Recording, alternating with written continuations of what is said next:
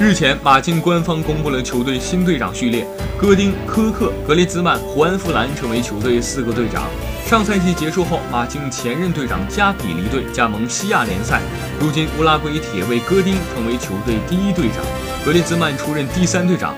戈丁2010年加入马竞，是目前队内效力时间最长的球员，也是马竞历史上出场数最多的非西班牙籍球员。本周三，马竞将在欧洲超级杯对阵皇马。科克表示，对手连续三年获得欧冠，但我们必须要带回欧超杯冠军。马竞主帅西蒙尼表示，球迷对我们期望很高，我们要比上赛季取得更好的结果。新的球员让我们更有竞争力。